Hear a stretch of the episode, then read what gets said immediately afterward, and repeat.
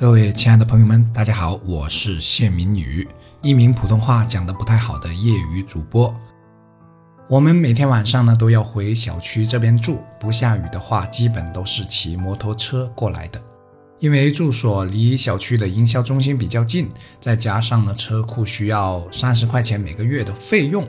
所以呢我们很自然的就把车停在了营销中心旁边的专门放摩托车的帐篷下，然后步行过来。从营销中心步行到我们楼下大概需要五分多钟，对于步行的距离来说，那不算远。那天晚上，我偶尔因为某个话题，我斤斤计较地算了一笔账：如果把车停在车库里面，虽然每个月多了三十块钱的成本，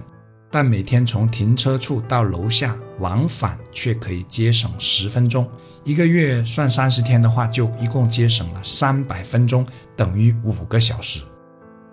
我当时以为算错了，这么短的一段路，怎么每个月占了五个小时的时间呢？可最终确定我没算错，五个小时用来看书的话，可以看完一本十万字左右的书，一年十二个月，仅仅因为这一小段路的时间节省，一年就可以多看十二本书。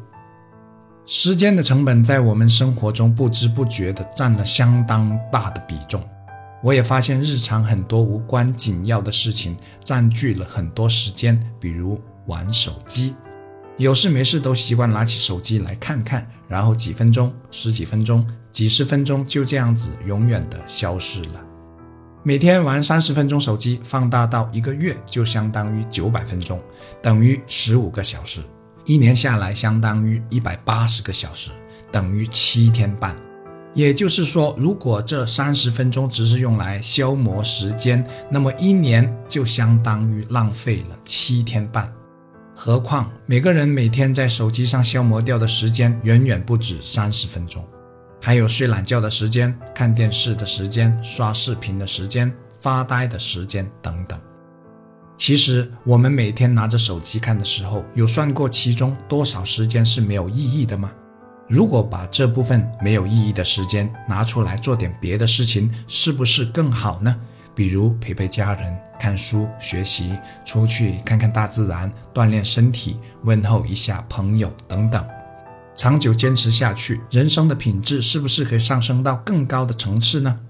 这是必然的。